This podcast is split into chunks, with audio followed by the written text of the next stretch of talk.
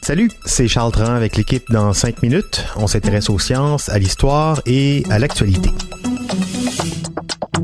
Aujourd'hui, on parle d'hypnose, d'hypnose virtuelle, un état d'hypnose induit par des applications de réalité virtuelle pour aider les patients à relaxer, contrôler la douleur, ce qui aussi, on s'entend, aide les personnels soignants à pratiquer des actes médicaux désagréables comme des biopsies, des prises de sang, des opérations mineures. Oui, parce que maintenant, les lunettes de réalité virtuelle, ça peut aussi servir à soigner. Aux États-Unis, on range ça dans le domaine du Med VR, le Medical Virtual Reality, ou encore les thérapies VR. Plusieurs centres de recherche, entreprises s'y mettent, financés notamment et largement par l'armée américaine. Le stress, la douleur, l'anxiété, la technologie, on, on connaît ça chez les militaires, mais pas que là-bas. Et donc, l'hypnose induite par un logiciel et un casque de réalité virtuelle, ça semble donner des résultats intéressants. Déjà chez le dentiste, pour calmer les angoisses de la drille, on vous installe maintenant des lunettes fumées, des écouteurs qui diffusent de, la petite musique thérapeutique. Ça permet au dentiste de travailler dans une, une bouche, on va dire, plus réceptive et surtout moins sensible. Ben, le casque de réalité virtuelle, c'est une coche au-dessus. Donc voilà, c'est un casque que je vais vous mettre sur la tête. OK? Imaginez une biopsie mammaire pour contrôler une masse suspecte dans un sein.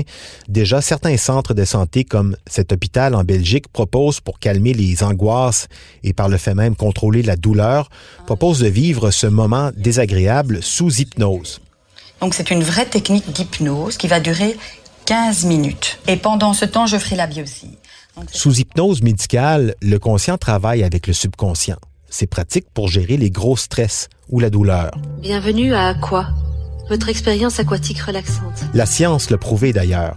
L'imagerie médicale le montre clairement. En état de conscience normale, tous les réseaux de douleur sont activés. En hypnose, seulement certaines régions sont activées. Notre cerveau nous donne donc le pouvoir de modifier notre perception de la réalité et c'est à ça que ça sert l'hypnose. Notez le rythme régulier et personnel de votre souffle. Le procédé a été testé entre autres lors de coloscopies, pour la chirurgie dentaire, j'en parlais, pour des ponctions ovariennes, des poses de cathéter aussi. Les patients se sont dit satisfaits dans 80 à 95% des cas selon les pathologies. L'hypnose en milieu hospitalier, c'est pas nouveau, mais l'arrivée de la réalité virtuelle, ça a comme donné un boost.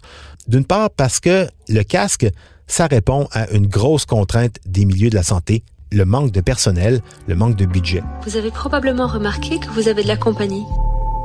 Cette baleine guide va faire un peu de chemin avec vous. Voyez comme elle nage Voyez le en mettant le casque de réalité virtuelle ici, la patiente entre dans un monde sous-marin, très calme. Dans ses écouteurs, une voix paisible la guide dans ses respirations. Et ici, une baleine qui nage avec elle. Mais on peut choisir l'univers visuel et la musique aussi qui nous apaise le plus. Les textes sont écrits par des médecins, lus par des professionnels, d'une durée adaptée à l'intervention, de quoi faire entrer le patient dans un état de semi-conscience. Peu à peu, la perception de la douleur diminue. La patiente voit qu'on lui enfonce une énorme aiguille dans le sein et donc le stress est décuplé. Donc évidemment, le fait de porter un masque, d'une part, les fait voyager et de se déconnecter de la Diminuer le stress permet également de remplacer des anesthésies générales par des anesthésies locales sur les patients fragiles, les enfants, les personnes âgées. Certains pensent même que le tiers de toutes les anesthésies pourrait potentiellement se faire sous hypnose avec les casques de réalité virtuelle. On ne parle pas ici d'ablation de rate ou de retirer une tumeur dans l'intestin, mais quand même, l'avantage avec l'hypnose, c'est que le patient n'est pas endormi, il peut communiquer avec les médecins et en plus, ça évite de prendre beaucoup de médicaments. En Belgique, on appelle ça la sédation digitale, sans médicaments, sans effets secondaires, avec un casque de réalité virtuelle sur la tête. C'est pour ça que la technologie de réalité virtuelle gagne en popularité. Elle semble avoir trouvé une réelle utilité. L'hypnose virtuelle, une application prometteuse pour tous ces casques VR, mais aussi pour les personnels de santé et surtout pour les patients. C'était en cinq minutes.